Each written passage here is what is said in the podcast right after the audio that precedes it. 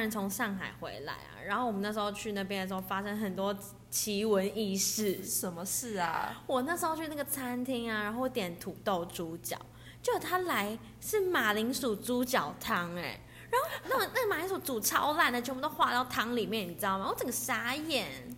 那你知道在中国土豆是什么吗？我不知道啊，不就是不就是花生吗？是马铃薯。哈？难怪你会吃到那个一堆什么化掉的马铃薯。哦，好好好。然后后来啊，我就在叫那个服务生的时候，我叫她小姐，她直接转头大瞪我。我知道为什么还要瞪你？为什么？因为在。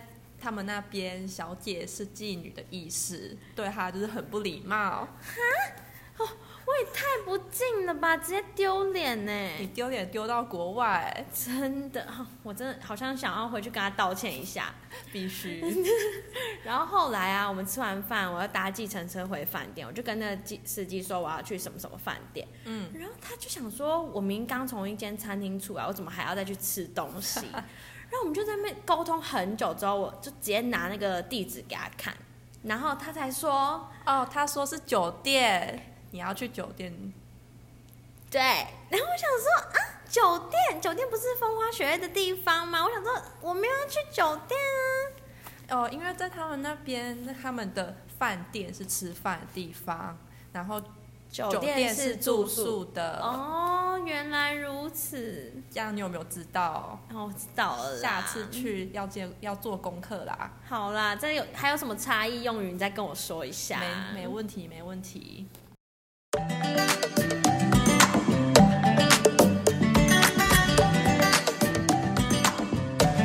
家好，我是雪莉。大家好，我是丽丽。听完刚刚的小短剧，不知道你们有没有类似的经验啊？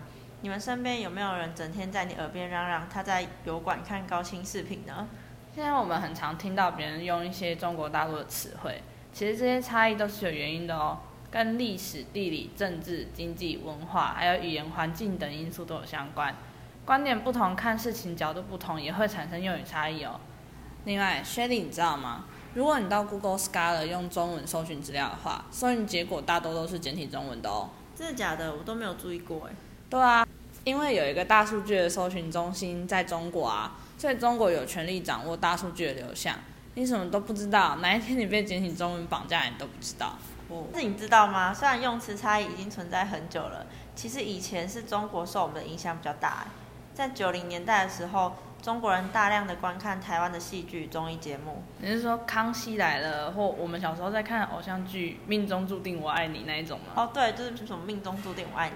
虽然现在的小朋友可能没听过吧，那时候他们受到这些节目的影响，都会使用台湾的用语。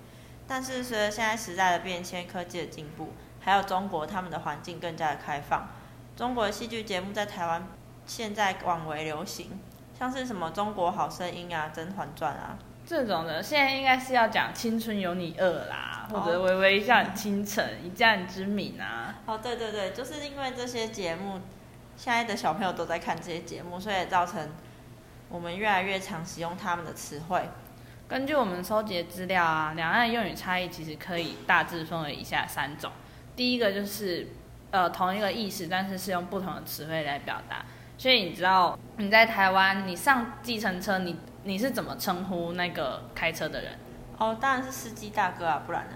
那那你知道在中国他们是怎么称呼的吗？司机呀。没有，他们是用师傅。哦，师傅，师傅听起来很像什么做糕点师傅或是什么功夫的师傅一样。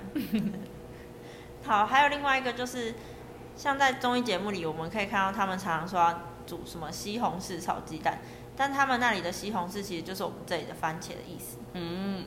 我知道，之前我也在那个《青春有你二》上面看到他们很常植入那种酸奶的广告。对对。他们那酸奶其实就是我们这边的优格啦。哦，对对对。哦，还有酸奶这个词，其实最近在台湾有一点被使用的蛮频繁的，像是有一间饮料店原差饮料店，他们最近有推出一款酸奶系列的饮料，称为原差酸奶系列。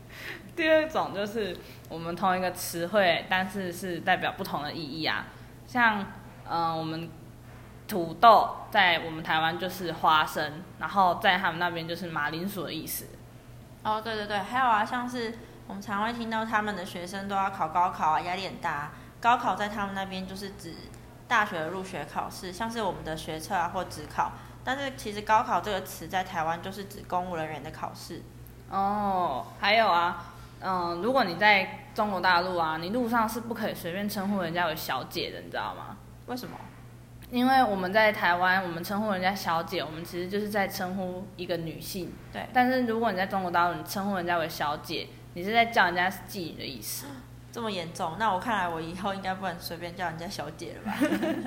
还有一个词是静脉注射这个词，在台湾如果我们去医院，我们会说我们打点滴，是因为用液体一滴一滴滴入管子这个意象，所以我们才称为它点滴。但是在中国大陆，他们是说输液。是因为他们是看液体从管子里输入到身体里面的这个过程。第三种就是同一个意思啊，但是在词汇的部分有不一样。像我们这边不是很常讲生活水准很高啊什么的，那你知道在中国大陆是什么吗？我知道，生活水平很高。没错。然后第二个也是还蛮常见的啦，就我们会讲软体啊，他们那边就会说哦要下载一个软件什么的。下载一个软件听起来好像要吃一个什么糖果的。哦，还有一个就是那个，如果我们在搭车、搭火车或者搭高铁的时候，通常会有第一月台、第二月台，但在中国他们的月台称为站台。然后以上这些这三个分类，虽然不能完全代表全部的用词差异，但能概括大部分的不同，所以应该有让你们更加了解原来我们这么的不一样吧。而这些不同也有不少的好处，像是首先我们假如。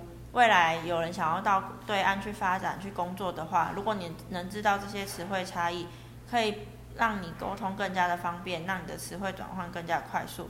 你也可以避免产生误解或是闹笑话。像是假如你知道“小姐”这个词在中国的意思的话，你就不会在路上随便称人家为什么“林小姐”之类的这样，嗯嗯，这样的用法了，嗯。只是还是有一些坏处存在啦，毕竟如果你没有好好学习的话，你还是很容易产生误解啊。嗯。而且更进一步的话，有可能就是你表面上虽然是语言的融合，可是有可能我们已经被中国大陆同化，或者是被他们思想渗透。再严重一点，我们台湾独特用法就会消失了，这也就造成语言多样性降低。哦，对啊，还有一点就是，假如有一些外国人想要来学习华语的话，这样。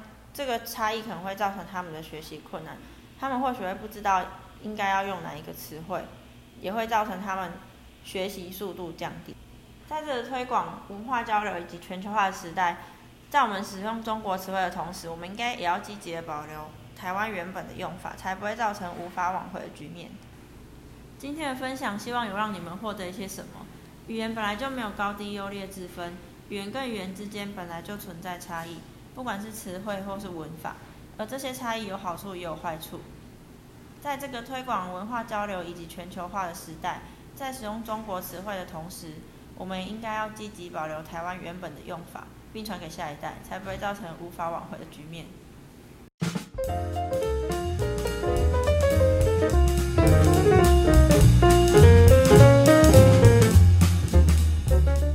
好，大家。